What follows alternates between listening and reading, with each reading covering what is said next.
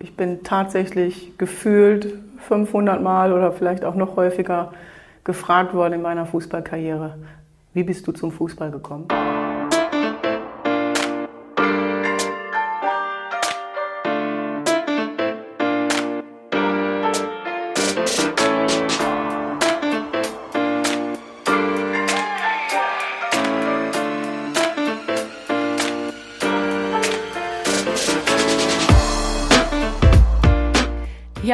Moin! Ich begrüße euch zu unserer ersten Folge Team Lisa featuring DFB. In der vorherigen Zwischenfolge habe ich schon angekündigt und heute übrigens passend zum Weltfrauentag, Happy Birthday an alle Girls da draußen, ist es soweit. Ich freue mich so krass. Ich bin so dankbar und dann haben wir auch noch direkt so einen knaller Auftakt. Die Frage, die ihr gerade gehört habt, stammt von niemand Geringerem als von der Bundestrainerin herself. Martina Voss-Tecklenburg ist mein erster Gast in Zusammenarbeit mit dem DFB. Nochmal als kleiner Reminder vorweg.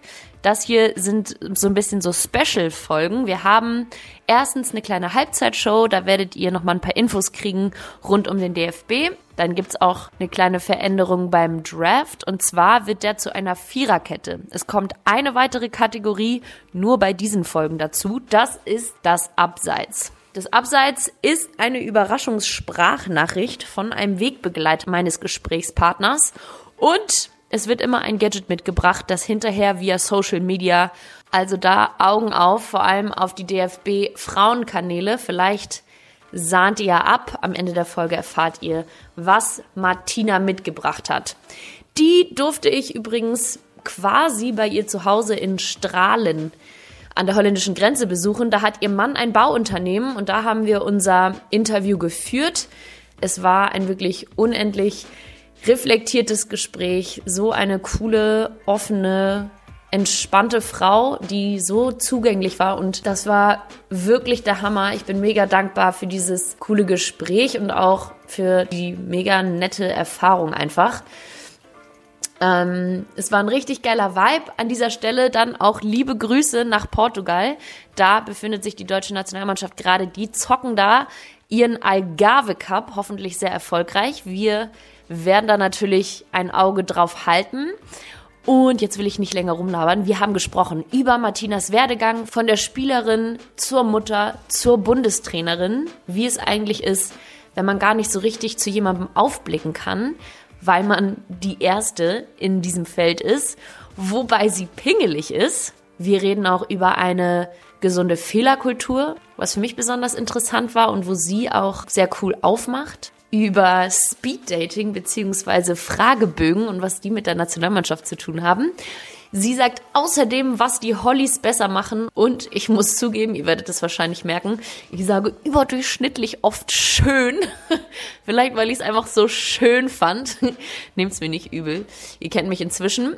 Ansonsten an alle, die das erste Mal dabei sind, herzlich willkommen zu Team Lisa. Hört euch einfach mal durch die anderen Folgen durch, damit ihr wisst, was hier so passiert.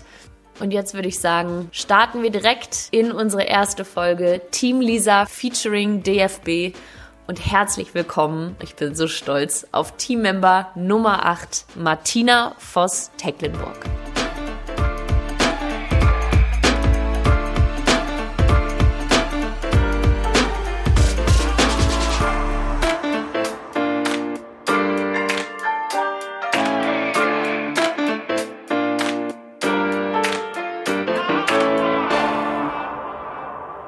Meiner Standardantworten war dann, das würden Sie Lothar Matthäus nicht fragen. Das war ja so meine Generation, also er hat ja parallel zu meiner Zeit gespielt und ja, das ist mir permanent begegnet, dass Mädchen immer gefragt wurden, wieso spielst du Fußball, wie bist du zum Fußball gekommen? Und wenn ich da direkt nachfragen darf, was hat das mit dir gemacht dann? Hat dich das genervt auch oder war das eine, eine Trotzantwort? irgendwann? Ähm, zu Beginn war es eigentlich so, dass ich ähm, natürlich das immer auch erzählt habe, weil es ja auch vielleicht sogar für mich selber ähm, einerseits normal war, aber ich wusste ja, ich habe mich immer nur zwischen und bei den Jungs bewegt und ja. es waren nicht so viele Mädchen um mich herum, die auch Fußball gespielt haben. Also von daher war mir das klar, dass vielleicht die Frage irgendwo berechtigt ist. Aber je länger, ich habe ja 20 Jahre, äh, hat ja dann doch meine Fußballkarriere gedauert, je länger die gedauert hat, umso mehr hat mich diese Frage eigentlich gestört. Ich habe sie aber trotzdem immer höflich beantwortet. Geduldig. Ich werde immer ab und zu checken, dass es auch läuft, nicht, dass Ja. irgendwas verloren geht. Vielen Dank für den Einstieg und jetzt ist natürlich der Zeitpunkt, an dem wir unseren Hörern vorstellen müssen, mit wem ich hier überhaupt rede. Ich freue mich unfassbar, dass es heute geklappt hat. Ich fühle mich auch sehr geehrt, dass du dir Zeit genommen hast. Herzlich willkommen in Team Lisa, Martina vos Tecklenburg. Ja, vielen Dank. Du bist Nationaltrainerin der deutschen Fußballnationalmannschaft der Frauen. Das sagt man irgendwie immer dazu. Vielleicht kommen wir da später auch noch drauf, warum das eigentlich so ist.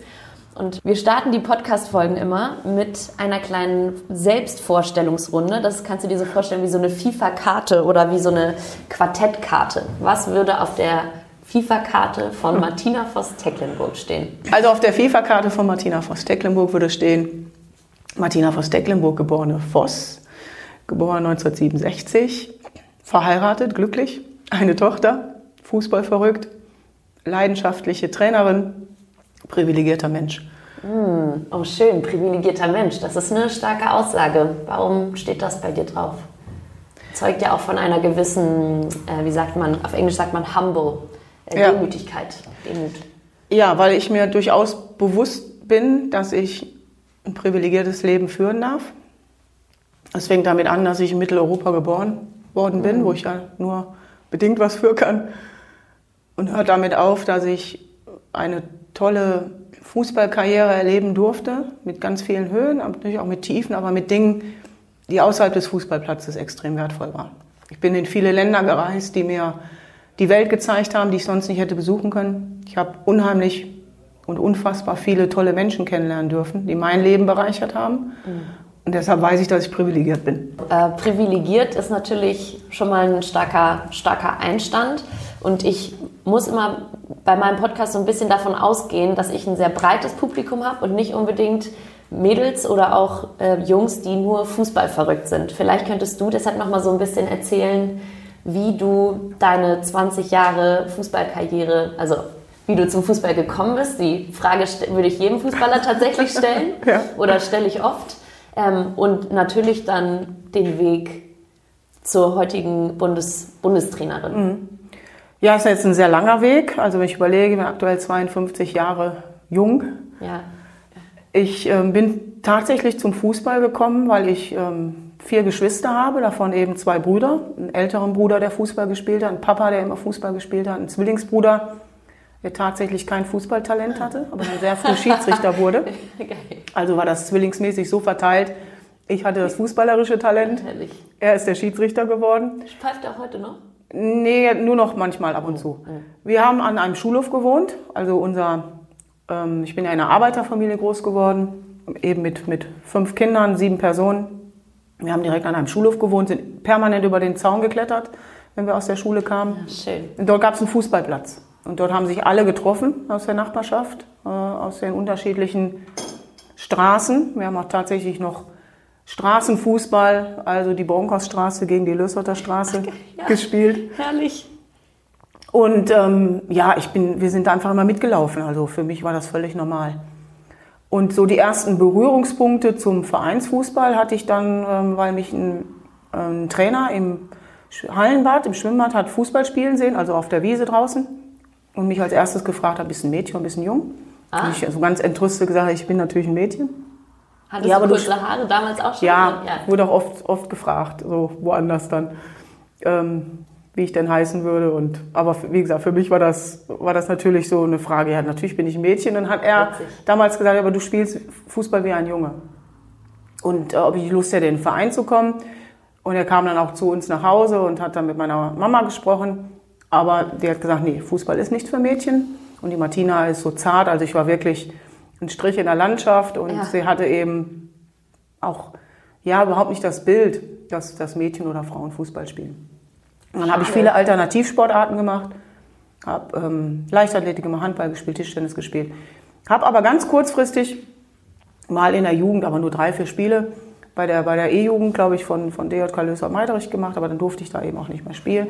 Und dann hat es tatsächlich bis zu meinem 15. Lebensjahr gedauert. Witzig, aber eigentlich Handball ist ja auch eine wirklich robuste Sportart. Ja, aber das spielten halt irgendwie Mädchen und Frauen und das, das Ja, Bild gab es schon bei meiner Also ging Mama. es wirklich nur ums, ums Bild eigentlich. Genau, es Ja. gab keine Rollenbilder, keine Vorbilder. Ja. Das war auch ja für mich, selbst ich wusste ja nicht, ähm, wie Frauenfußball in Deutschland. Gibt's, gibt's das? Ja.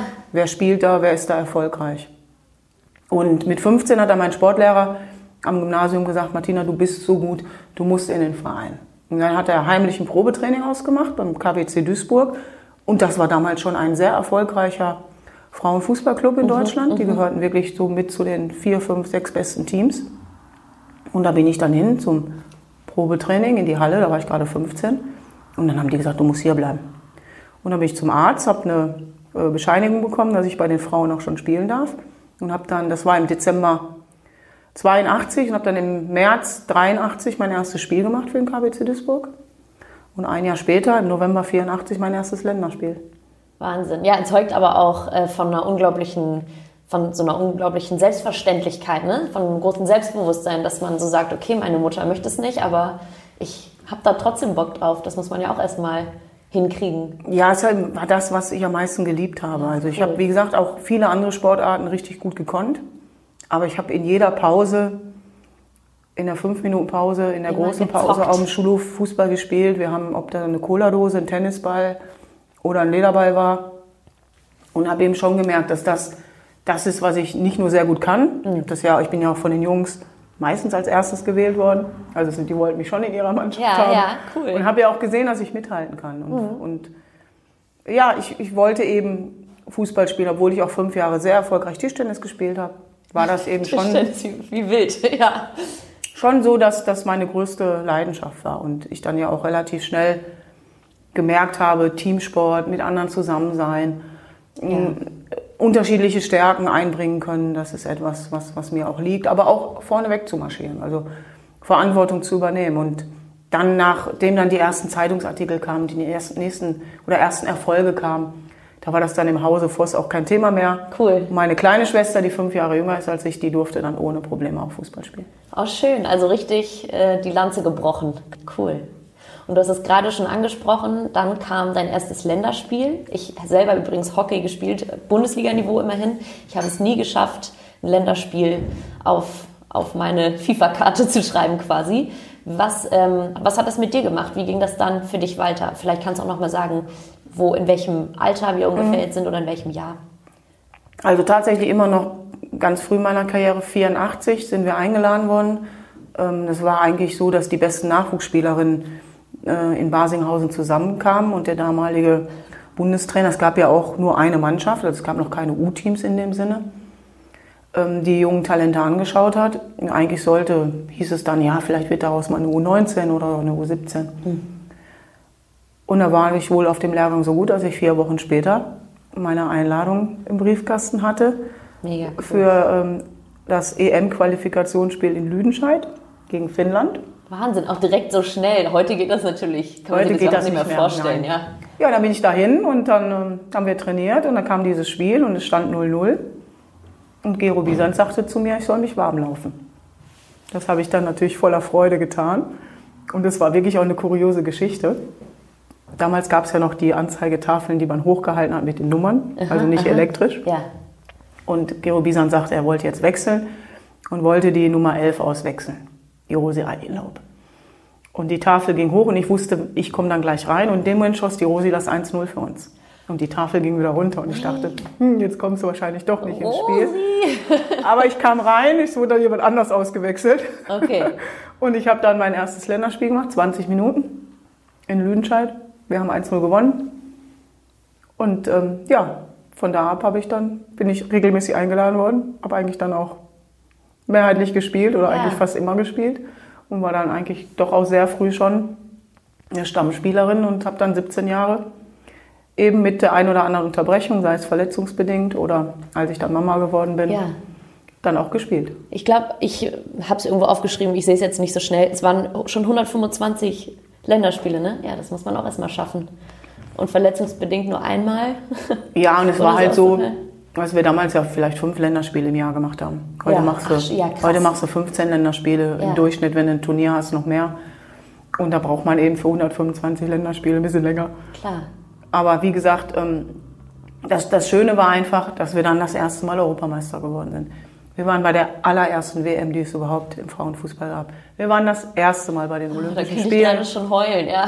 Und ähm, das dann ja mitgestalten zu dürfen, miterleben zu dürfen. Und da bin ich wieder bei dem privilegierten Mensch. Das, das habe ich nie als, als selbstverständlich empfunden, sondern das war immer so, dass ich das sehr wertgeschätzt habe und dass man auch ähm, uns jungen Spielerinnen, uns jungen Menschen außerhalb des Fußballplatzes eben auch über den Fußball, gerade auch über die, über die Nationalmannschaft immer sehr viel mitgegeben hat.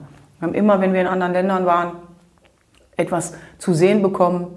Die, man hat immer Wert darauf gelegt, dass wir ein bisschen was erfahren, was dazulernen können. Und ähm, das macht dich einfach in allen Bereichen, glaube ich, verändert es dich in deiner Persönlichkeit und macht dich stärker. Vielleicht kannst du da, also so viele Fragen, die ich jetzt äh, aufpassen muss, dass ich das richtig sortiere. Ich gehe jetzt auf deine letzte Aussage ein. Ich, also mit diesem Podcast möchte ich ja auch genau solche Vorbilder schaffen, über die wir gerade gesprochen haben, die du nicht hattest. Weil ich glaube, es fällt Mädels oft leicht, jemanden zu sehen und zu sagen, boah, dem kann ich nacheifern, als eben selber so wie du schön vorauszupreschen und dein Bild dir selber zu bauen.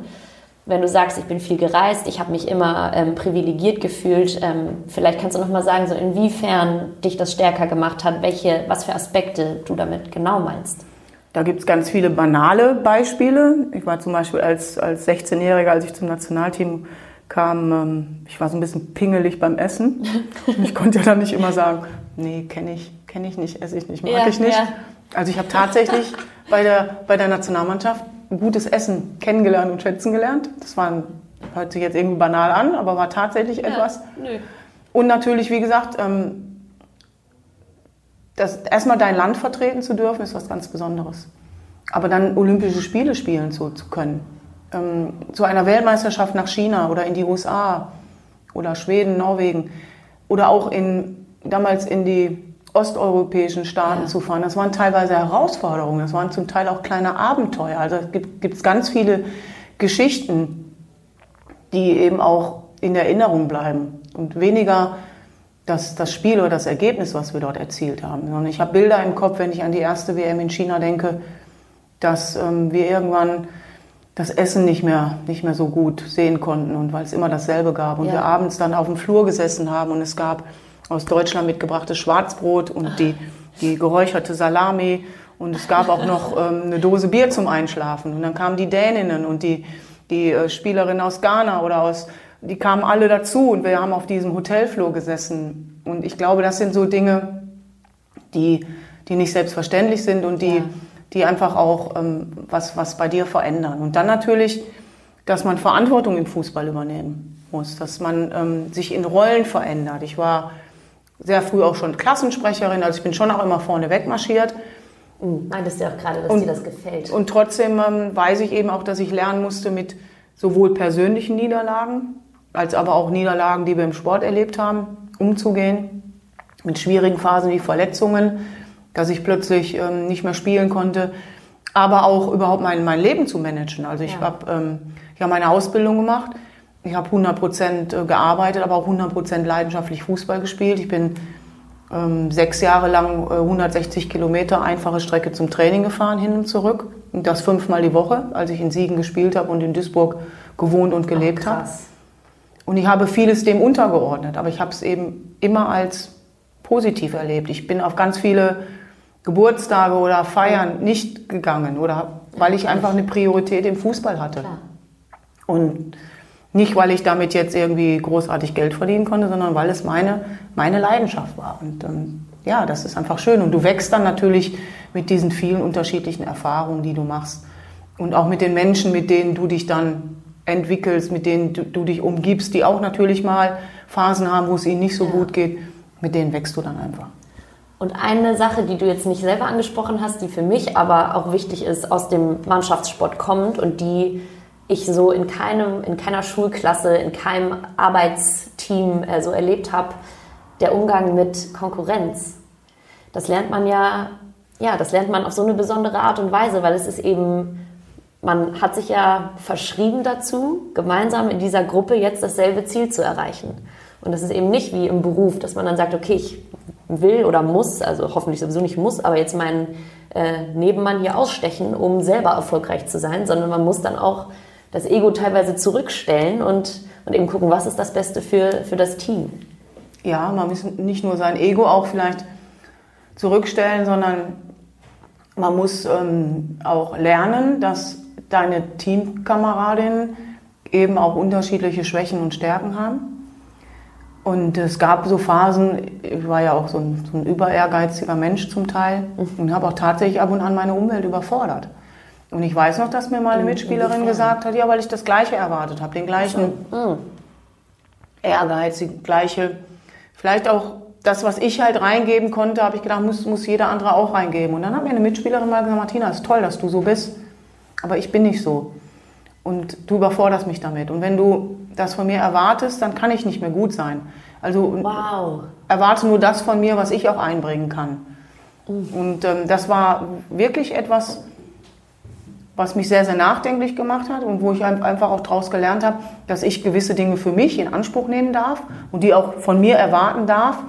Aber das nicht zwangsläufig heißt, ich kann es auch von jedem anderen erwarten, sondern jeder andere hat andere Stärken, die er dann eben in dieses Team einbringt. Und das war mit so ein ganz wichtiger Lernschritt, den ich, den ich als recht junger Mensch schon gemacht habe. Und der sicherlich heute auch auf deine Tätigkeit als Führerin einer, einer Mannschaft sehr zugutekommt. Ja, absolut. Also ich glaube, das ist sowieso etwas, was ähm, Führungskräfte entwickeln müssen. Gerade in Teamprozessen ähm, eben auch Schwächen mal zuzulassen und äh, mhm. die aber dann nicht herauszustellen, sondern einfach zu sagen, ja, das ist auch völlig normal, aber wir, wir konzentrieren uns tatsächlich auf unsere Stärken. Und das erlebe ich auch oft in Feedbackgesprächen, wenn ich mit Spielerinnen analysiere, dann wird eigentlich immer erst, zuerst gesagt, was nicht gut war. Und wir versuchen uns sehr viel auch darauf zu konzentrieren mhm. Und zu fokussieren und zu sagen, ja, aber was, was, also was war doch, was hast du denn gut gemacht? Und stell das doch heraus und bleib doch vor allen Dingen auch an dem. Und ähm, ja. das andere, gut, das können wir kompensieren. Ne? Da haben wir dann Spielerinnen, die auch eine andere Aufgabe oder Rolle haben. Und ich glaube, das ist ein, ein wichtiger Aspekt, sich einmal über das Thema Fehlerkultur auch unterhalten mhm. zu, zu müssen. Mhm. Ähm, ich glaube, da hat sich auch Deutschland lange Zeit mit schwer getan oder tut sich zum Teil auch noch schwer. Und wir versuchen da eben vielleicht auch dann mal den einen oder anderen Weg einzuschlagen und zu sagen, wir dürfen Fehler machen. Und es ist auch gut, wenn wir Fehler machen, weil sonst wachsen wir nicht. Sonst lernen wir nicht dazu. Schön. Ich würde jetzt gerne noch mal einen Schritt zurück machen, weil wir haben jetzt viele äh, Abzweigungen mhm. genommen. Wir sind aber eigentlich noch in deinem, in deinem CV so ein bisschen. Mhm. Wir waren jetzt am Ende deiner äh, also meiner Meinung nach, außer es fehlt noch was, dann grätschst du einfach wieder rein. Am Ende deiner aktiven DFB-Karriere, wie ging es dann weiter? Weil du warst ja, bevor du jetzt äh, DFB-Trainerin äh, bist, mhm. Bundestrainerin, warst du ja auch schon mal beim Schweizer Verbund. Genau, also es war eigentlich für mich als junge Spielerin schon relativ schnell klar, dass ich ähm, den, die Trainerscheine machen möchte. Auch da spielte ähm, Gero Bisans als damaliger Nationaltrainer eine große Rolle mit mhm. Tina Teune. Wir haben uns immer ähm, animiert, schon als junge Spielerin, macht Trainerlizenzen, Ausbildung. Ihr werdet als Spielerin auch besser. Ihr werdet ein anderes Verständnis entwickeln. Mhm. Und ich habe dann gemerkt, dass mir das Spaß macht, eben auch vor einer Gruppe zu stehen oder auch mit, mit einer Gruppe, mit Menschen was zu erarbeiten. Und dann habe ich eben Verantwortung zu übernehmen, ne? Genau. Das ist ja auch nicht ja. Äh, von der Hand zu weisen. Ich habe dann sehr früh eben ähm, schon ähm, 97 meinen Fußballlehrer gemacht, also die höchste Lizenz, vorher den Weg vorbereitet und wusste eben, wenn ich nicht mehr Fußball spiele, dann möchte ich Trainerin sein. Ich hatte zwar noch nicht das Bild, dass ich im Frauenfußball auch damit meine Existenz dann wirklich bestreiten mhm. kann, aber ich wusste, dass ich das machen möchte. Und wusstest du, dass du Frauenmannschaften trainieren wirst? Ja, das war, das für mich nee, das war für mich schon relativ mhm. klar. Oder eigentlich gab es nur dieses Bild bei Frauenteams, weil es gab ah. ja keine Frauen, die Männerfußball trainiert haben. Naja, also immerhin dieses, warst du auch die erste Frau in deiner Familie, die genau. Fußball gespielt hat. Also ne, hätte er sein können. Ja, aber nichtsdestotrotz ähm, war es dann auch so, dass mich damals dann der Fußballverband Niederrhein, dass er mir schon signalisiert hat, du kannst äh, bei uns im Verband anfangen als Verbandssportlehrerin, weil der damalige Verbandssportlehrer dann in Rente ging. Und so habe ich das eigentlich so schon vorgeplant. Ja. Und da habe ich dann neun Jahre gearbeitet, bis 2009 von, vom Fußballverband Niederrhein bin ich dann in den Vereinsfußball, in den Clubfußball zum FCR Duisburg, dann nachher noch nach Jena. Und in Jena kam dann die Anfrage vom Schweizer Fußballverband, ob ich mir vorstellen könnte, Nationaltrainerin zu werden. So dass ich so eine, also ich hatte dann schon einen relativ großen Rucksack. Ich war Verbandssportlehrerin neun Jahre, habe viel in der Talentförderung gearbeitet, ja. mit unterschiedlichen Altersgruppen bei der Trainerausbildung und habe viele, viele Inputs da bekommen. Ja. Dann war ich im Vereinsfußball und dann bin ich zurück quasi in einen Verband. Hatte aber auch schon den Blick für den Vereinsfußball und konnte eigentlich auch wieder in der Schweiz einerseits mit jungen Talenten arbeiten. Ähm, in der Schweiz war der Frauenfußball ja eigentlich nicht aktuell. Mhm. Also er hatte keine Bedeutung und wir haben dann sehr viel angeschoben. Und dadurch, dass wir uns dann erstmalig mit Sehr der Schweiz viel angeschoben, wirklich. für die WM genau, qualifiziert genau, haben, erstmal, genau, da, da, entwickelte sich dann etwas. Und dann ähm, gingen auch die Spielerinnen äh, andere Wege, neue Wege. Mhm. Sie gingen ins Ausland. Die, die, oh, das Nationalteam wurde dadurch besser. Ja. Ich habe ja neben dem auch noch fünf Jahre das Nachwuchsleistungszentrum geleitet. Du sagst das immer so, nebenher habe ich noch. ja, und aber das wiederum hat eben so alles, was ich vorher schon schon ähm, erfahren habe, noch ergänzt. Wieder, ich hatte wieder einen anderen Blick. Es, die Schweiz hat schon auch eine andere Kultur. Die, die Trainerausbildung ist da sehr differenziert. Also ich hatte auch dort wieder die Chance und die Möglichkeit, ähm, neuen Input zu bekommen und mein, mein ganzes Feld auch einfach auch nochmal zu erweitern. Bevor dann, nach siebeneinhalb Jahren, eben äh, ja, dann doch der Anruf oder beziehungsweise die ersten Gespräche kamen, ob ich mir auch vorstellen könnte, ja, in mein Heimatland äh, zu kommen und Bundestrainerin zu werden. Und wie, wie lief das dann? Hast du sofort gesagt, ja, ich lasse alles stehen und liegen? Oder ich kann mir auch vorstellen, weil wie du es gerade gesagt hast, ihr habt super viel in der Schweiz angestoßen und ich war nicht involviert, aber selbst ich fühle mich jetzt schon ein bisschen stolz mhm. für dich. Das muss sich ja wirklich unglaublich anfühlen, wenn man sich das erste Mal für ein Land mit einer Mannschaft, also einer Mannschaft im Sinne von einer, einer Generation und ja auch eines ganzen Geschlechts, wenn man es jetzt ein bisschen überspitzen mhm. will, ähm, das erste Mal diesen Schritt macht und man baut das erste Mal so eine Infrastruktur auf oder die Möglichkeiten für Menschen, den Schritt ins Ausland zu gehen. Das ist ja wirklich, du bedeutest ja den Leuten auch sicherlich derbe viel. Und ja. wenn man dann eben den Schritt überlegt zu gehen, nach einer langen Zeit auch, also es war genau so. Ähm, es, haben sich natürlich, es hat sich sehr viel Nähe aufgebaut in der Schweiz zu den Spielerinnen, ja. ähm, weil ich natürlich auch mithelfen konnte, dass sie neue Wege gehen. Viele, viele Kontakte natürlich in Deutschland hatte. Also es, wir hatten wir zeitweise waren 16 Spielerinnen aus der Schweiz, in der Frauenbundesliga gespielt wow, haben. Wow, fast das ganze Team, ja. Genau, und das hat das Team, wie gesagt, ja auch stärker gemacht. Ähm, als dann der Anruf kam, war ich ja noch im, im Angestelltenverhältnis, im Vertragsverhältnis in der Schweiz. Ja. Und wir waren noch mittendrin in der WM-Qualifikation. Und hatten eben auch noch Chancen, äh, mit der Schweiz uns zu qualifizieren. Und von daher habe ich gesagt, ja, ähm, ich möchte mich mit dem Thema natürlich Bundestrainerin auseinandersetzen.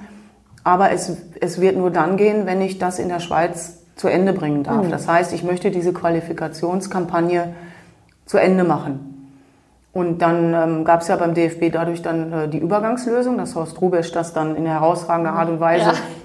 gemacht hat. Gott sei Dank. Und äh, eigentlich war es dann geplant, dass wir uns im Sommer dann finden. Nur da haben wir dann mit der Schweiz äh, dem ganzen kleinen Strich durch die Rechnung gemacht, weil wir uns nicht sofort qualifiziert hatten, sondern in die Playoffs mussten. Also ging das ganze Thema dann noch bis zum November 2018. Ähm, leider haben wir uns dann auch nicht qualifiziert mit der Schweiz, sondern ja. äh, sind dann in den Playoffs an den Niederlanden gescheitert. Aber ähm, wir hatten dann trotzdem natürlich einen sehr emotionalen und, und auch sehr, sehr engen Austausch. Ähm, das hat dann doch alles auch, auch glaube ich, bestmöglich geklappt. Der Horst hat dann noch die, ähm, die äh, ersten Spiele gemacht und wir waren da auch schon in, in recht engen Austausch und auch Teile des jetzigen Trainerteams wie Britta Karlsson und Thomas Nörenberg und Michael Fuchs, der Torwarttrainer, ähm, waren dann auch schon in der Zusammenarbeit mit Horst Rubisch, sodass wir dann relativ nahtlos auch, glaube ich, einen, Übergang herstellen konnten. Und habe dann äh, meine erste Maßnahme tatsächlich erst im Januar 2019 als ja. Bundestrainerin dann mit der Mannschaft haben können. Und dann ging es ja auch direkt richtig los mit der WM. Wie hast du das erlebt? Bist du direkt mit den Mädels auch auf eine gute Ebene gekommen? Habt ihr euch direkt gut verstanden? Wie lief das dann ab für dich? Ja, einige Spielerinnen kannte ich ja noch, teilweise aus ähm, der Zusammenarbeit im Fußballverband oder in, in der Zusammenarbeit auch in Duisburg. Es gab ja noch ein paar Spielerinnen, die tatsächlich als sehr junge, zum Beispiel Alexandra Popp, als sehr junge mhm. Spielerin schon mit mir als Trainerin zusammengearbeitet haben. Es war dann so, dass ich natürlich ein gutes Bild hatte von der Fußballerin auf dem Platz, weil ich kannte die Bundesliga in- und auswendig. Aber ich kannte ja die jungen Menschen nicht dahinter. Und die erste Aufgabe war es dann tatsächlich, die Menschen hinter der Spielerin auch kennenlernen zu können. Und das haben wir dann im Trainingslager gemacht. Das bedeutet 30 bis 40 minütige Gespräche mit jeder Spielerin. Speeddating hier. das haben wir dann vorbereitet über einen Fragebogen, wo ich vor allen Dingen ganz viel auch von den Spielerinnen selber erfahren wollte, um aufzuzeigen, wo kann unser gemeinsamer Weg hingehen, um aber auch ihnen aufzuzeigen, wie ich bin, wie ich ticke und ja. Dass ich eigentlich auch ein, ein vertrauensvoller Partner und auch in einer gewissen Art und Weise ein Dienstleister für sie sein möchte.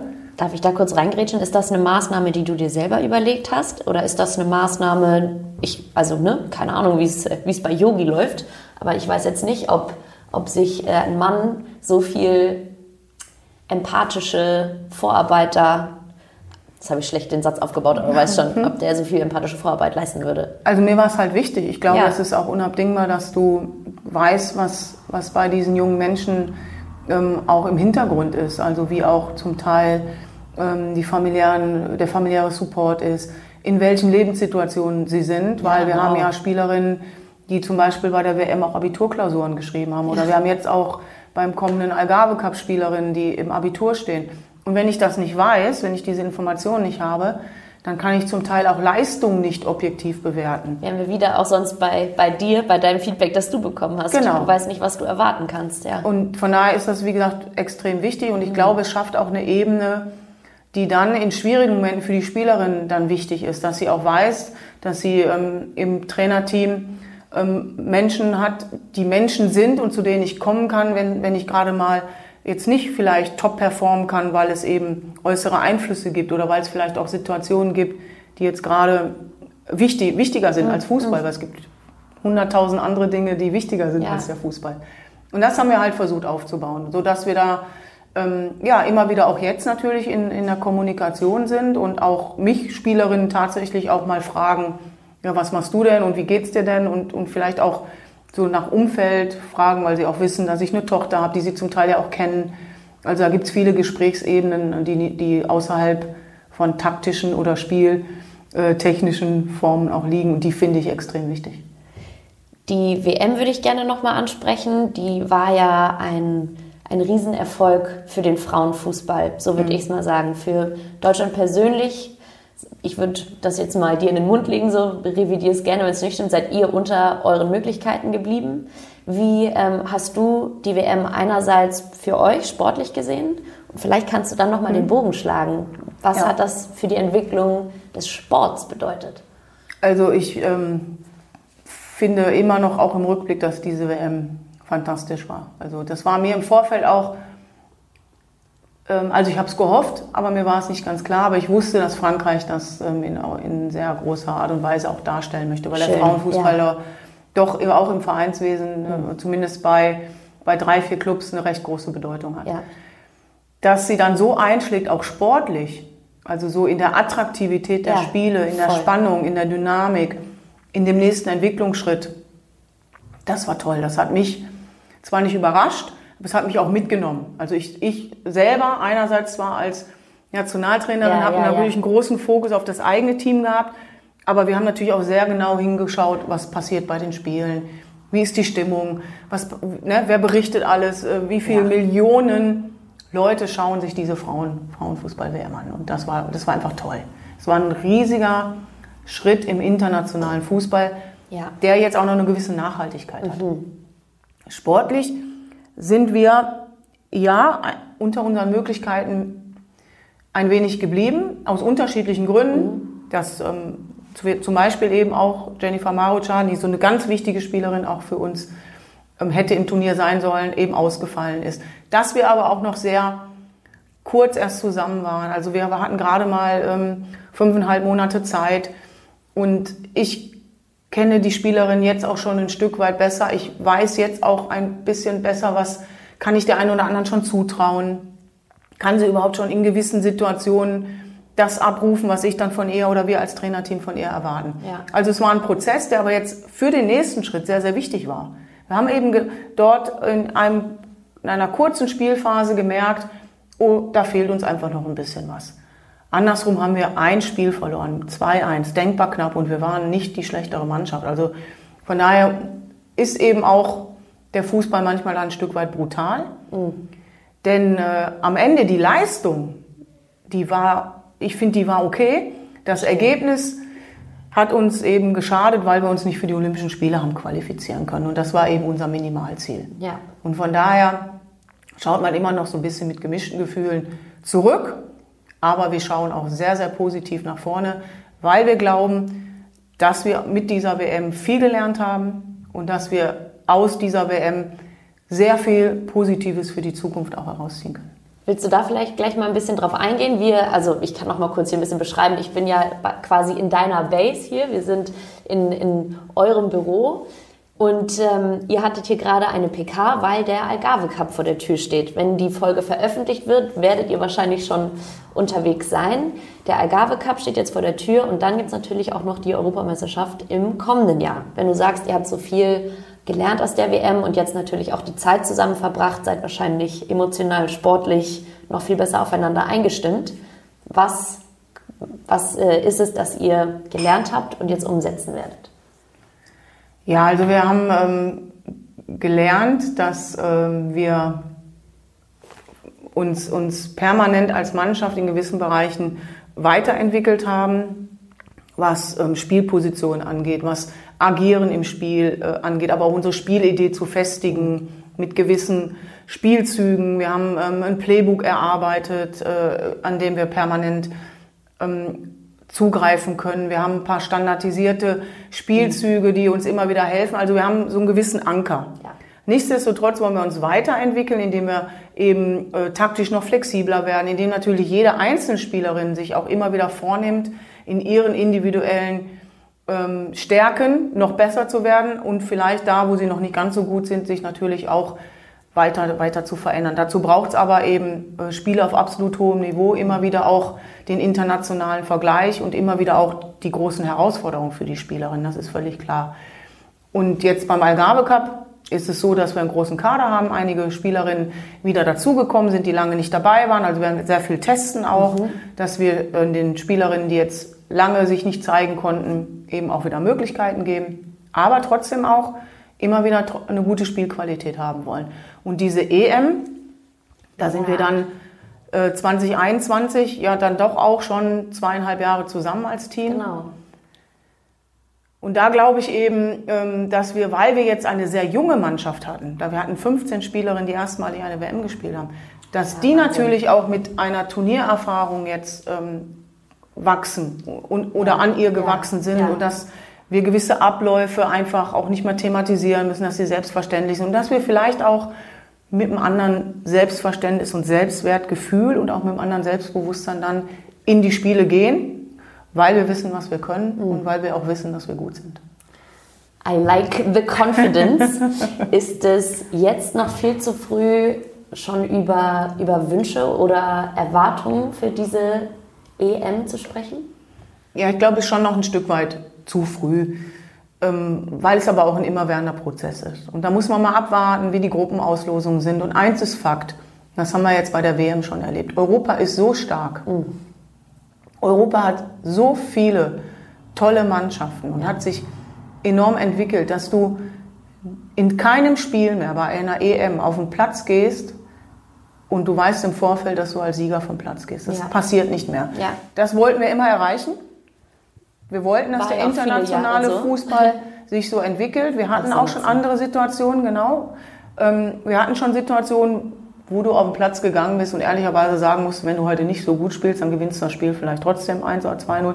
Wenn du top bist, dann schießt du die halt aus dem Stadion. Das passiert nicht mehr, ja. weil ähm, sich der internationale Fußball speziell auch eben in Europa so entwickelt hat. Und bei der WM waren im Viertelfinale von acht Mannschaften sieben Europäer. Und bei ähm, der nächsten EM werden nur Top-Nationen sein, wo ich glaube, dass ne jede Nation ihre Stärken haben wird und jede Nation auch in der Lage sein wird, die vermeintlichen Favoriten, die es trotzdem geben wird, und dazu wollen wir dann auch gehören, aber trotzdem auch in der Lage sind, diese zu ärgern und zu schlagen. Und mhm. dem wollen wir natürlich dann aus dem Weg gehen. Wir wollen uns so weit festigen, dass wir auch ähm, ambitioniert in dieses Turnier ähm, gehen wollen und auch gehen werden. Ich glaube, das muss einfach auch unser Anspruch sein. Guter Anspruch. Ja, ist das auch so ein bisschen äh, der, der Fluch der Deutschen, dass der Anspruch immer da ist? Ja. So? Ich glaube, es muss gar kein Fluch sein. Ich glaube, man kann ja auch zu Recht stolz darauf sein. Ja. Ja, Wenn man achtmal Europameister mhm. geworden ist, dann zeugt das ja auch von, von einer Stärke und ähm, auf die sollten wir uns auch dann zum Teil berufen dürfen. Aber nochmal, ähm, eben andere Nationen sind eben auch wirklich stärker geworden, haben sehr, sehr viel auch in Entwicklung, ja. in Prozesse und ähm, auch in Know-how ihrer, ihrer Nationalteams gesteckt. Und ich finde das gut. Ich finde das toll, dass wir ähm, auch wiederum, da bin ich mir jetzt schon sicher, eine EM in England erleben werden, die nicht nur stimmungsvoll sein wird, ja. sondern die wird auch ähm, sportlich auf einem sehr, sehr hohen Niveau sein. Und das ist nur das, was wir uns wünschen können ja, und klar. wünschen wollen und dass wir permanent uns dann auch diesen Herausforderungen stellen. Was wir, was wir uns wünschen können und, und wünschen wollen, hast du gerade so schön gesagt. Ich würde jetzt gerne nochmal auf diese Entwicklung allgemein kurz ein bisschen eingehen. Du hast gerade schon gesagt, in Europa allgemein wurde sehr viel investiert in, in die Förderung und auch in die Infrastruktur. Wir sind ja jetzt, das äh, war mir gar nicht so bewusst selber, das habe ich mir nicht vor Augen geführt. Ich bin kein und jetzt sage ich es wieder so, kein Frauenfußball-Experte. Wir sind im 50. Jahr des Frauenfußballs.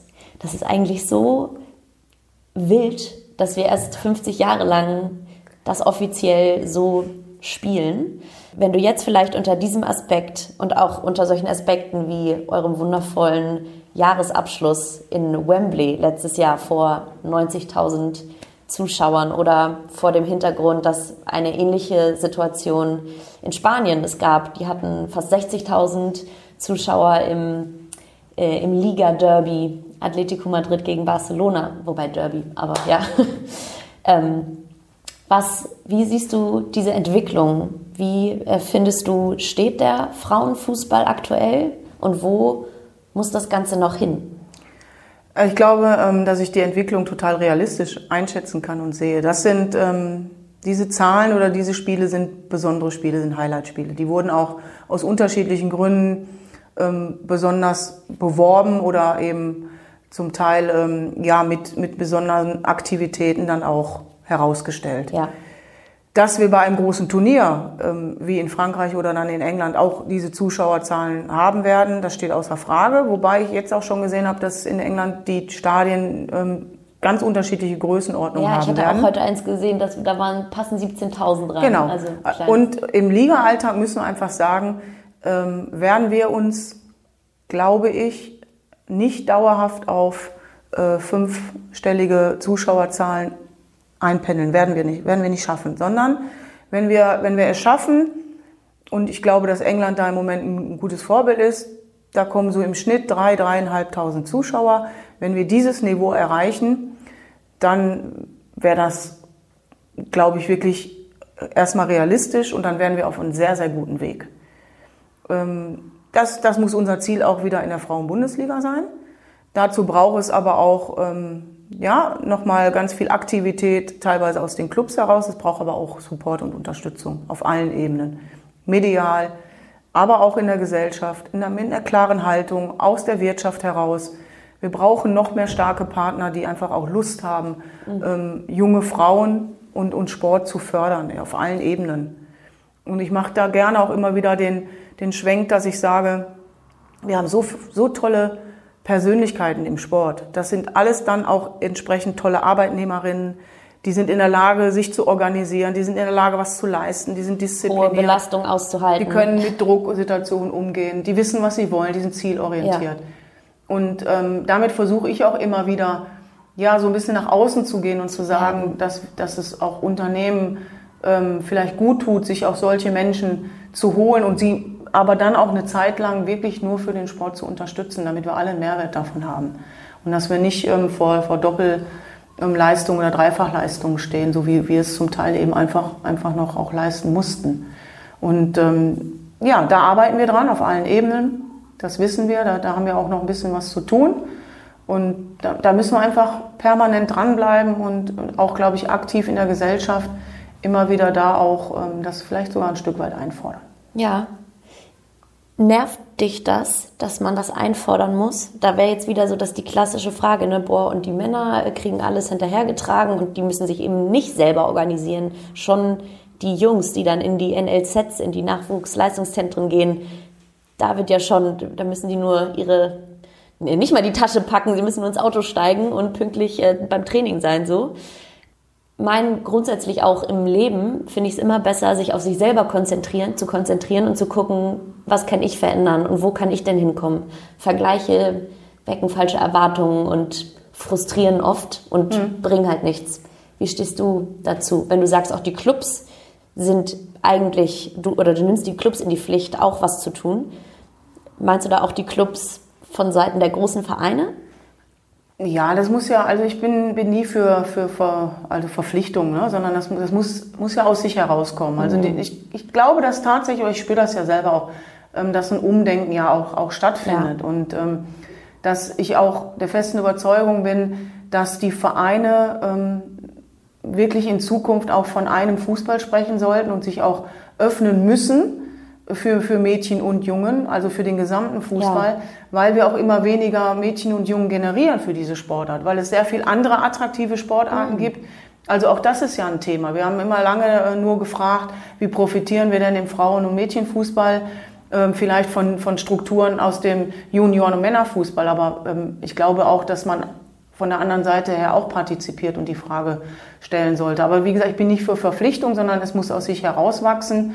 Und die Vereine müssen da eine klare Haltung äh, entwickeln und den klaren Support dann auch geben und, und auch dann vielleicht die Erfahrung erstmal machen, wie ist es denn dann überhaupt, wenn wir, wenn wir Frauenfußball fördern, weil vielen ist gar nicht bewusst, dass sie extrem viel zurückbekommen und dass wir dort sicherlich auch einen Mehrwert entwickeln werden. Ich bin aber überhaupt nicht für den Vergleich und ich bin da auch nicht neidisch und es nervt mhm. mich nicht, weil ähm, das einfach ja so gewachsen ist. Der, der Männerfußball Schön. Der hat sich das erarbeitet, das ist gewachsen, er hat eine Riesentradition. Und, ähm, und feiert eben nicht 50. Jubiläum genau, dieses Jahr, sondern und ist eben ähm, die beliebteste Sportart weltweit. Und in der Konkurrenz, in Anführungsstrichen, bewegen wir uns dann, weil es leider immer diese Vergleiche gab. Und, und wir versuchen das jetzt so ein bisschen aufzubrechen und zu sagen, ja, wir spielen äh, Fußball. Und das, das steht eigentlich ja auch schon für, für sich alleine. Ähm, und versuchen uns dann in unseren Bereichen dementsprechend auch äh, weiterzuentwickeln. Und ich glaube, dass wir auch ein Stück weit darauf stolz gucken können, was haben wir denn alle schon in diesen 50 Jahren erreicht. Und da sage ich nochmal, dieser, die, der Frauenfußball, auch vor allen Dingen international mit den Turnieren, wir spielen noch nicht so viele Weltmeisterschaften. Wie, was sich sportlich wirklich dort entwickelt hat, das möchte ich eigentlich viel mehr herausstellen. Ja, ja finde ich gut. Und uns dann an dem eben weiter realistisch ähm, messen und in dem wachsen. Es gibt viel mehr Fernsehgelder. Es gibt viel mehr ähm, auch Prämienregelungen. Wir haben mittlerweile viele, viele Spielerinnen, die Profifußballerin sein konnten. Ich in meiner aktiven ja, Zeit. Und ja. die liegt jetzt ähm, knapp 15 Jahre zurück.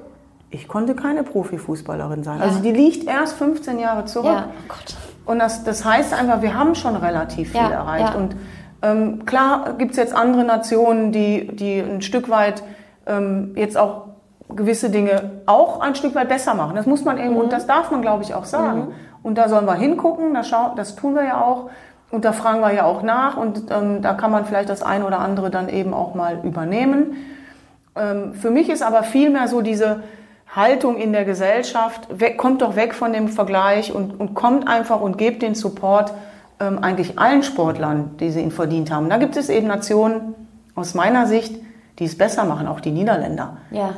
Denen ist völlig egal, welche Sportart sie supporten. Wenn da ja. Holländer dabei sind, dann gehen die einfach hin. Dann gehen die zum Eisschnelllauf. Ja, ich wollte gerade sagen, zum dann Hockey, gehen die zum Hockey, dann gehen ja. die zum Fahrradfahren, dann gehen die zum Frauenfußball, dann gehen die zum Männerfußball dann, so ein also, ganz anderer Patriotismus. Und das wieder, ist so ein ne? bisschen ja. auch, auch vielleicht eine Kulturfrage. Ja. ähm, die wir versuchen können, so, so ein bisschen aufzubrechen. Schön. Was ich noch sagen wollte äh, für, für die Zuhörer, das hattest du schon zweimal angesprochen, so halb äh, den Commerzbank-Spot, den kennt, der war legendär, den kennen wahrscheinlich die meisten. Und da war ja so ein bisschen der Joke, ähm, die erste Siegerprämie 1989 war das Kaffeeservice. Du warst es ja, du hast dieses Kaffeeservice bekommen, ne? Wie denkst du jetzt im Vergleich, oder ist das bei euch nochmal Thema, oder macht ihr da auch nochmal einen Joke drüber, oder nicht? Ja, also man, man wisst, das ist ja das, was die meisten gar nicht wissen. Wir hatten Amateurstatus im DFB. Wir, wir durften gar kein Geld bekommen. Also es, Ach so, wir, noch krasser. Ja, es war gar, also es gab diese Struktur noch gar nicht. Es hat sich ja auch erst nach und nach verändert, dass es dann die ersten Vertragsamateure gab, dass es, ähm, dass man, dass man überhaupt fu mit Fußballspielen Geld bekommen durfte. Und ähm, das war 89 noch nicht der Fall. Und von daher, wir haben ja überhaupt nicht einmal im Vorfeld darüber nachgedacht, dass wir jetzt eine EM spielen und uns darüber unterhalten könnten, ob es denn eine Siegprämie gibt. Und ähm, ich, ich finde, ich, also wir haben das auch eigentlich gar nicht als Siegprämie empfunden, Ja. sondern wir haben den EM-Titel gewonnen. Und das erstmalig. Und das in ja, Deutschland. verstehe, verstehe. Ja. Und dann waren wir so glücklich, dass wir plötzlich ähm, Autogrammpost bekamen. Also Ja. und wirklich in einer Häufigkeit, die war sensationell. Also ich habe Ah, in der schön. Woche ähm, 30 bis 50 Briefe bekommen, wo, wo Autogrammwünsche waren. Das gab es alles vorher gar nicht. Und dann gab es als Wertschätzung oder als Aufmerksamkeit oder wie immer man das dann Ja, auch ja, benennen ja. möchte, halt dieses Kaffee- und Tafelservie, weil der DFB dann gesagt hat, oh, unsere Frauen sind Europameister geworden, jetzt müssen wir halt eben auch was machen. ja. Ja, und nicht mehr, aber auch nicht weniger. Und Okay. ähm, ich muss immer schmunzeln. Es steht tatsächlich bei uns zu Hause in der Küche Ach Quatsch. ja. und es wird benutzt. Und jedes Mal wird auf den EM-Titel wenn ich auf angestoßen. diesen, auf diesen Teller oder auf die Tasse oder auf die Kaffeekanne schaue, dann habe ich eine positive Ja, Assoziation, weil es eins der größten, äh, auch für mich wirklich, auch heute immer noch, eins der größten, Oh emotionalsten. Fußballerlebnisse waren, die ich hatte. So, an dieser Stelle machen wir einen kleinen Cut. Wir sind in unserer Halbzeit angekommen, beziehungsweise die zweite Hälfte wird auf jeden Fall ein bisschen kürzer sein. Keine Sorge, ich will euch nicht überfordern, aber ich hatte ja vorher angesprochen, dass in unseren DFB-Specials immer eine kleine Unterbrechung stattfinden wird und genau hier sind wir gerade angekommen. Das ist unsere kurze und knackige Halbzeitshow und zwar solltet ihr euch auf jeden Fall einige Termine in den Terminkalender schreiben. Und zwar das DFB-Pokalfinale der Frauen. Das findet statt am 30.05.2020 in Köln. Es ist die 40. Ausgabe. Es wird also ein richtig cooles Ding. Auch ein Jubiläum an dieser Stelle. Ich würde sagen, ihr checkt das einfach mal aus. Es wird auch ein richtig cooles Rahmenprogramm geben. Tickets gibt's unter tickets.dfb.de. Schaut einfach mal drauf, holt euch ein Ticket und seid am 30.05. mit dabei in Köln. Ich muss den Timekeeper machen. Ja, Wir sind auch schon äh, hier deutlich äh, über meiner geplanten Zeit, aber das macht nichts. Wir nehmen sie uns einfach. Wir kommen jetzt in den Draw oder in den Draft. Ich habe hier leider keine Schüssel, aber du kannst es dir vorstellen. okay. Durchgemischt. Das sind jetzt die nächsten Kategorien, die kommen. Du darfst eine ziehen, ganz wild. Ja, ich mische erst nochmal. Fürs ja. Gefühl. Dann nehmen wir den, machen es auf. Brauche ich meine Brille?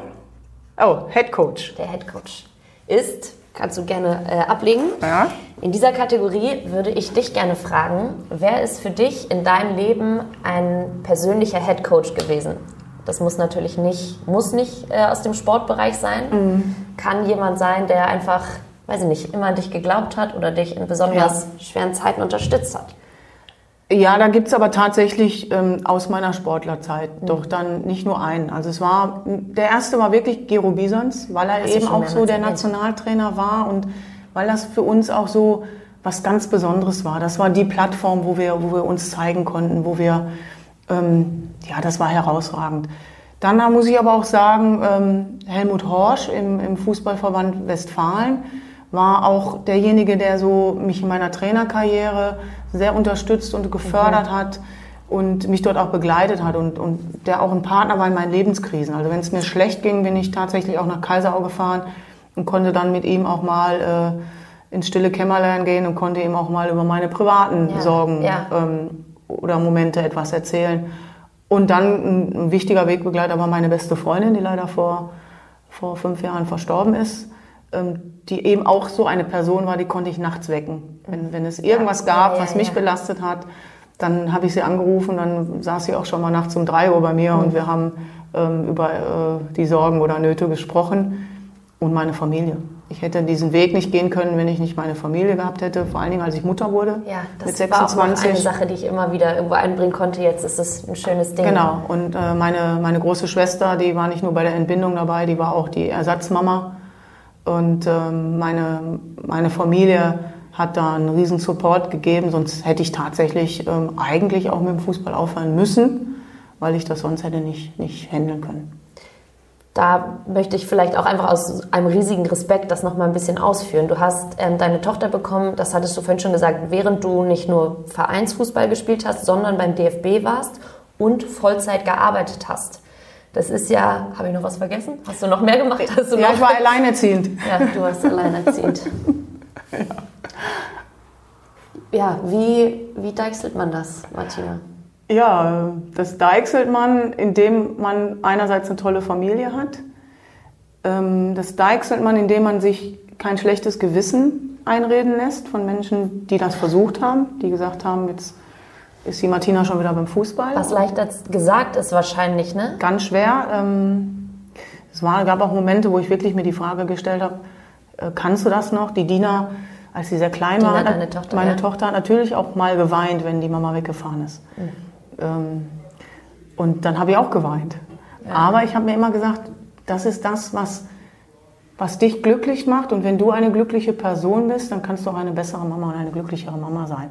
Und wir haben, glaube ich, nach dem Credo versucht ähm, zu, zu handeln, die, die Dinge, indem wir gesagt haben, die Zeit, die wir miteinander verbringen, als, als Mama und als Tochter, ist nicht die, Zahl, die Frage der Quantität, ist eine Frage der Qualität. Aber es gab auch schwierige Phasen. Es gab auch ähm, Phasen, wo Dina mir natürlich schon auch mal äh, gesagt hat, hm, finde ich jetzt nicht so gut. Aber ich habe immer versucht, ihr das zu erklären und Ja. ähm, glaube, dass sie auch, das sehe ich zumindest heute, sie ist jetzt 26, ist eine ganz tolle junge Dame. Ähm, wir haben ein sehr enges, freundschaftliches, ähm, liebevolles äh, Verhältnis zueinander, äh, dass wir das ganz gut zusammen hinbekommen haben. Und da können wir auch ein Stück weit stolz drauf sein. Aber nicht nur ein Stück, ich glaube, da kann man richtig, richtig stolz drauf sein.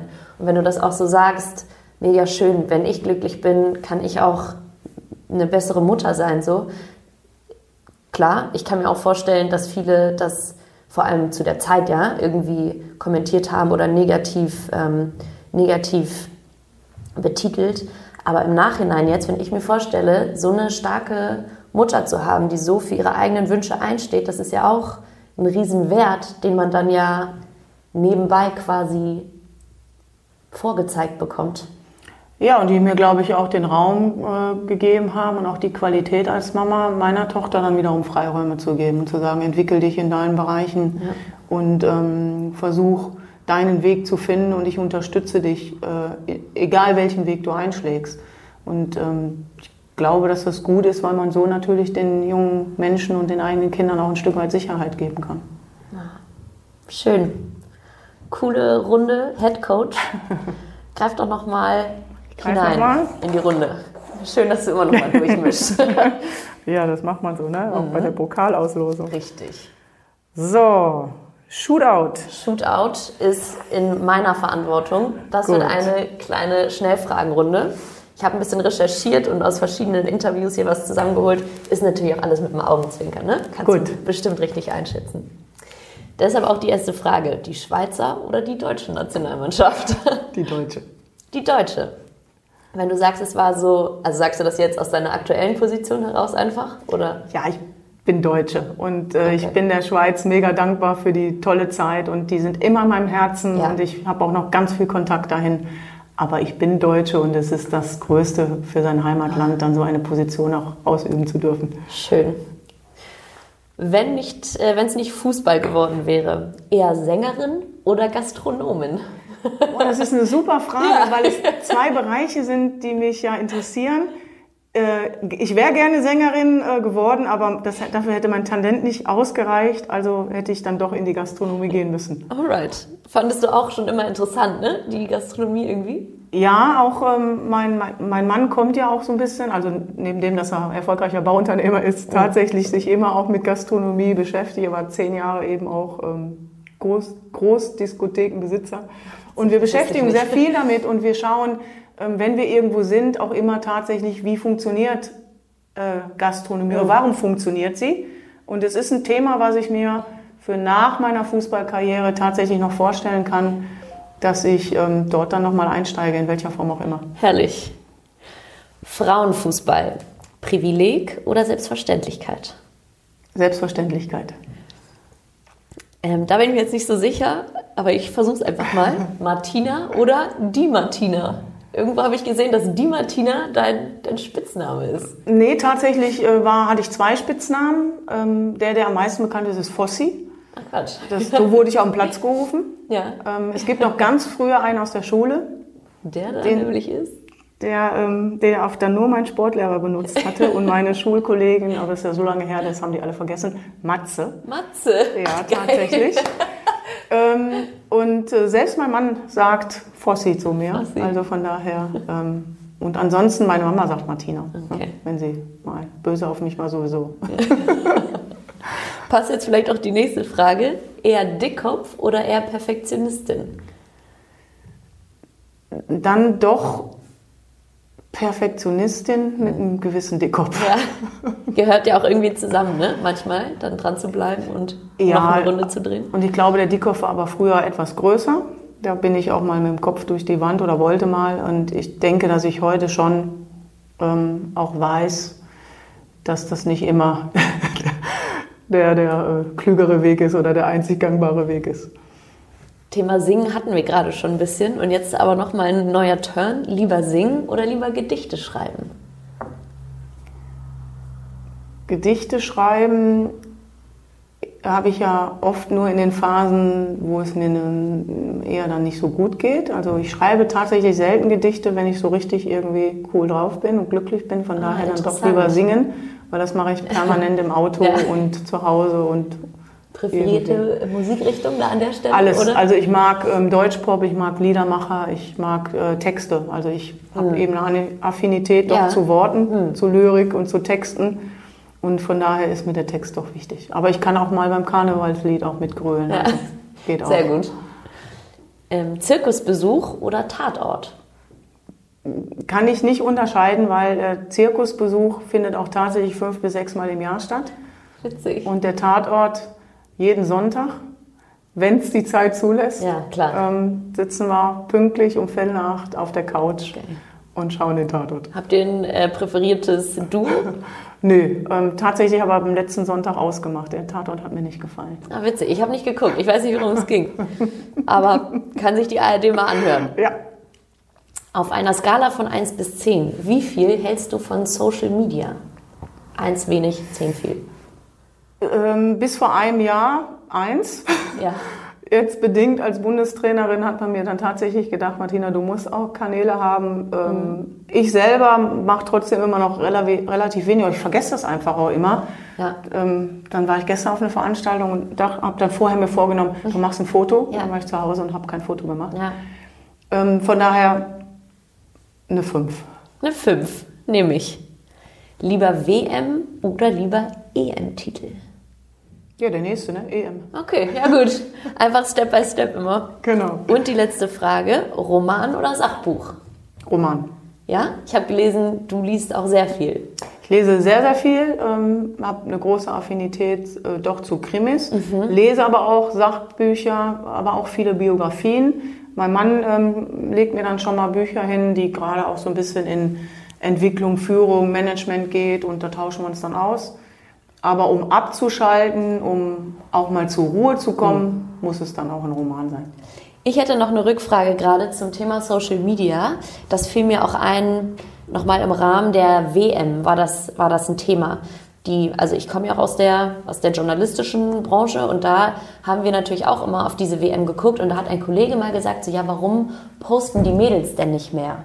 Weil wenn wir darüber reden, dass es sich entwickeln soll und dass auch mehr Medienaufmerksamkeit stattfinden soll, dann wäre das so ein bisschen ein Punkt, den man von, von euch, sage ich jetzt mal, als Team, ganz mhm. über einen Kamm geschert, einfordern könnte. Und da hatte, ich glaube, das war Alex Popp, ich bin mir jetzt unsicher, sowas getwittert wie, ja, ich bin halt nach dem Spiel und dann durch die Mixzone und bin froh, wenn es erstmal vorbei ist, so. Ja. Oder bin bei mir in der Zone. Und da haben wir auch noch so eine interessante Diskussion gehabt, dass die Männer dann eben, weiß ich nicht, Berater haben, die da was vorbereiten oder keine Ahnung. Genau. Wie stehst du zu dem ganzen Thema? Alex hat recht oder man sollte mehr machen oder? Ja, also ähm, man, man kann ja immer mehr machen. Aber ich finde, auch da sind wir gewachsen. Also ja. wenn ich sehe, ähm, wie toll auch gerade auch äh, Social Media Bereich vom, vom DFB ist, ist einerseits das Offizielle, was du machst und ich kann auch jede Spielerin verstehen. Ähm, und neben dem, dass es natürlich ich auch, auch einerseits ganz viel Positives auslösen kann, muss man sich trotzdem auch ein Stück weit schützen. Denn ähm, wenn Spielerinnen dann mal was posten in einem Erfolgsfall ist das immer cool, ne? da kann man sich, aber wenn es da mal nicht so gut, dann gibt es sofort auch eine Kritik und so, jetzt, jetzt guck mal, jetzt, ne? jetzt posten noch was oder jetzt macht er gerade noch ein, nehmen jetzt vielleicht auch das Beispiel Jürgen ja. Klinsmann, jetzt macht er aus seiner Euphorie heraus ein Video, weil er das erste Mal im Berliner Olympiastadion als Trainer ist und es wird ihm um die Ohren ja, gehauen. Ja. ja. und wenn er es nicht macht, dann heißt es vielleicht, ja, man könnte ja mehr machen.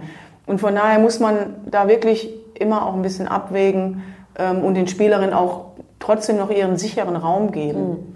Mhm. Da sind sie aber auch sehr gut drin. Also ich glaube, sie können schon sehr gut einschätzen, wann sie was machen sollten. Und wir haben da auch aber natürlich den Support von unserer Medienabteilung, wo wir der einen oder anderen auch schon mal sagen, das, das war jetzt vielleicht gerade nicht passend ähm, und denkt da vielleicht nochmal drüber nach. Aber wir geben nichts vor, sondern wir versuchen auch dort nur, eigentlich nur eine Hilfestellung zu geben. Ja, finde ich gut.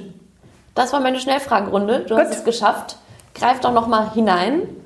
Ah, übrigens, kleine Anekdote. Ich habe auf ja. dem Hinflug Peter Neururer getroffen. Der kam vom Fantalk. Ich soll dich lieb grüßen. Ja, vielen lieben Dank. Einwurf. Einwurf ist deine Aufgabe quasi. Ein Thema hast du dir überlegt, vorbereitet, über das du gerne reden würdest. Also wir haben ja jetzt auch echt schon ganz wir viel haben geredet. Sehr viel ne? natürlich auch schon abgehakt, klar. Ja, vielleicht so Veränderungsprozesse, die wir so eigentlich jetzt so im, letzten Jahr ähm, im, im, DFB auch erlebt haben. Also so die Synergien, die wir schaffen. DFB Academy, wir haben jetzt ganz tolle Themen. Ich glaube, wir sind da sehr offen. Wir haben jetzt Performance Days gemacht bei den Nachwuchsnationalteams. Wo war das Thema Ernährung? Ähm, ähm, Neuroathletik oder mhm. neurozentriertes Training. Also wir gehen neue Wege, wir nehmen uns Experten und stellen uns da unheimlich breit auf und ähm, haben dann einen ganz großen Wissenstransfer. Und ich glaube, das ist ganz vielen Menschen auch gar nicht bewusst.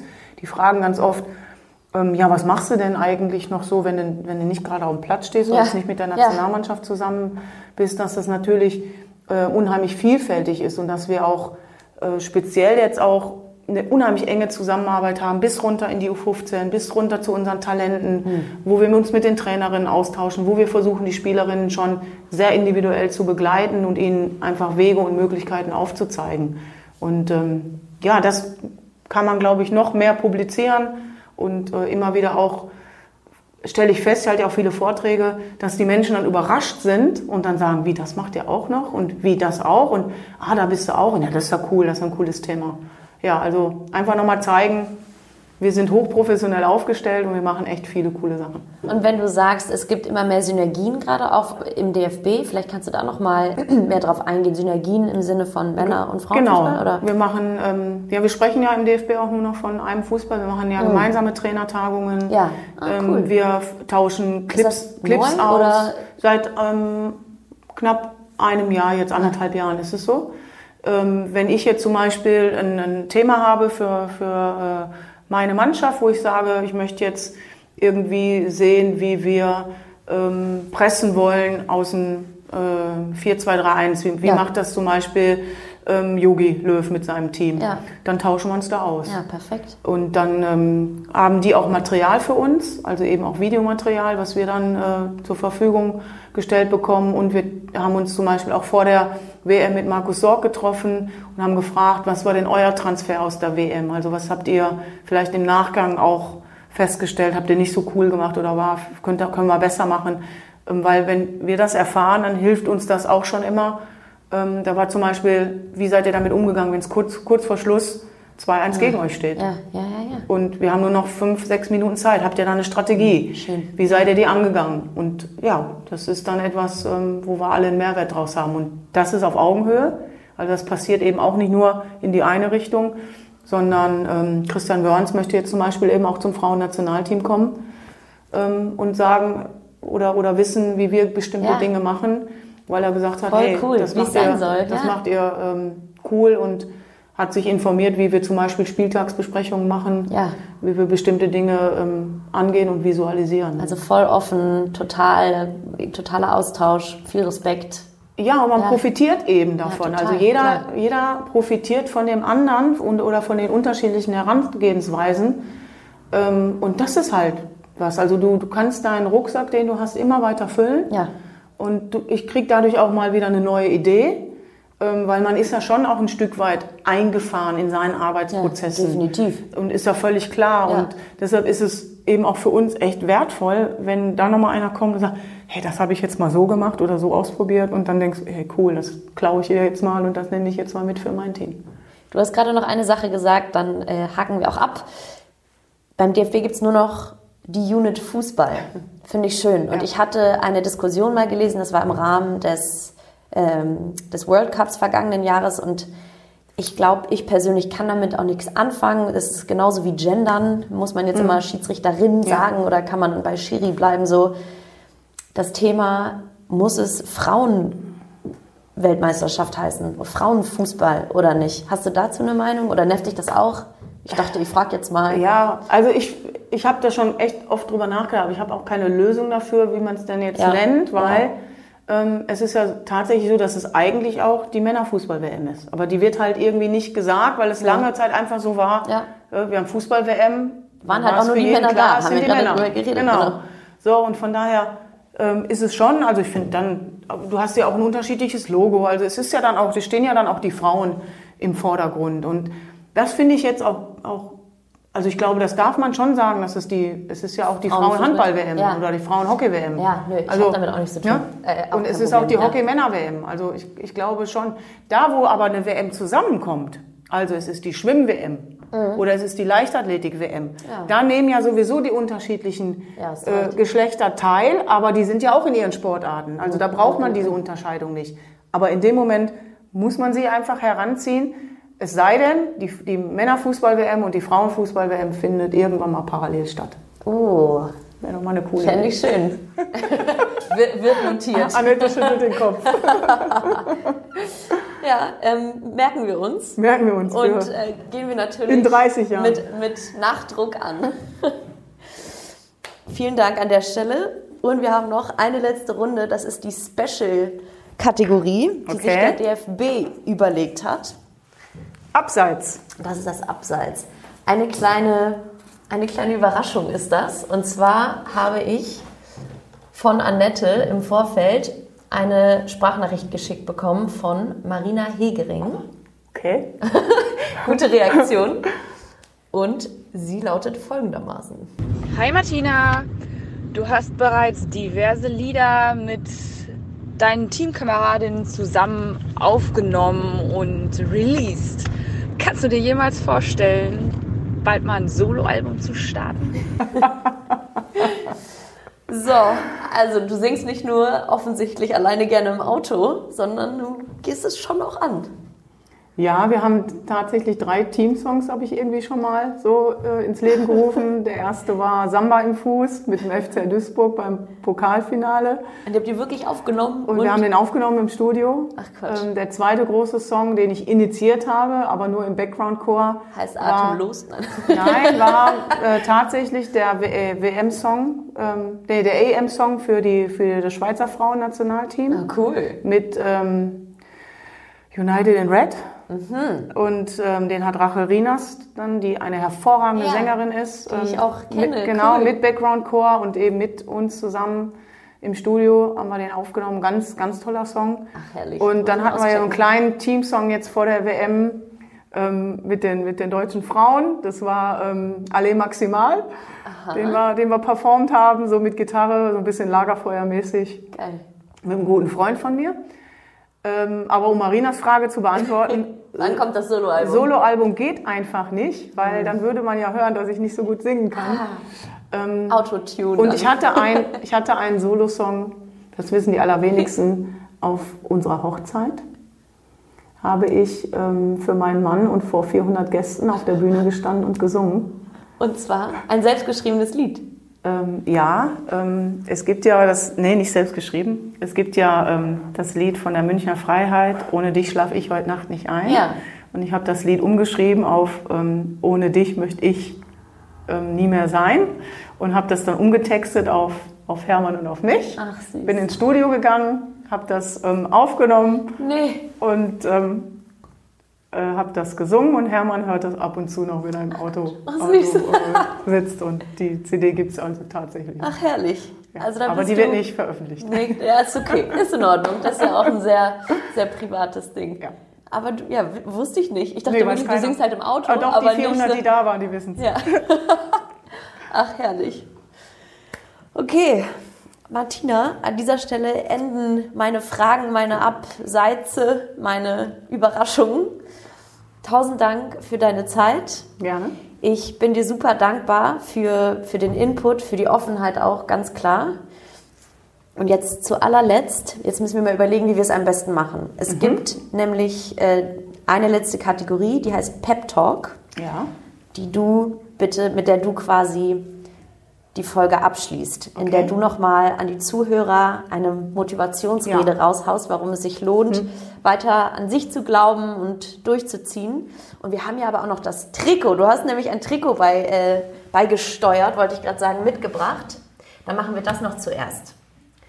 Erzähl doch mal kurz. Wir haben hier ein wundervolles Ja, Frauennationaltrikot. Genau, wir haben ein Nationalmannschaftstrikot, da haben alle Spielerinnen und auch, glaube ich, ein großer Teil des Trainerteams unterschrieben. Ist, glaube ich, dadurch ein besonderes Trikot. Definitiv. Und ja, das liegt jetzt hier auf dem Tisch. Und das wird nämlich verlost im Anschluss. Da freue ich mich total drauf. Können wir gleich vielleicht noch ein schönes Foto machen, damit die User über Social Media, wo wir es am besten raushauen, dann auch Bescheid wissen. Tausend Dank. Und dann würde ich jetzt an dieser Stelle dir die Folge zum Schließen geben mit einer schönen Motivationsrede. Ja, also ich möchte all, einfach allen äh, Hörern, Zuhörerinnen, ähm, aber auch hoffentlich männlichen Zuhörern mit auf den Weg geben, dass äh, ihr einfach herausfinden sollt, was, was euch glücklich macht. Und wenn ihr Leidenschaften, also jeder, ich bin davon überzeugt, dass jeder Mensch Talente hat und, und besondere Dinge kann und sich nicht beirren lassen soll von, von Negativität und von anderen, die einfach irgendwie einem erzählen ähm, wollen, wie man, sein, wie man zu sein hat, sondern ähm, nutzt eure Individualität und geht da euren Weg und seid mutig und lasst euch einfach nicht beirren und über, umgibt euch mit guten Menschen, weil von guten Menschen profitiert man und gute Menschen werden euch immer fördern und werden euch auch im Worst-Case-Fall, wenn etwas mal nicht so gut gelingt, nicht fallen lassen. Und von daher Selbstbewusstsein oder Selbstbewusstsein, selbstbewusst bleiben und wirklich das Heft in die Hand des Handels nehmen. Und ich habe die Erfahrung gemacht, geht auch mal eine Tür zu, dann seid voller Energie, weil dann gehen mindestens zwei neue Türen irgendwann wieder auf. Tausend Dank. Sehr gerne.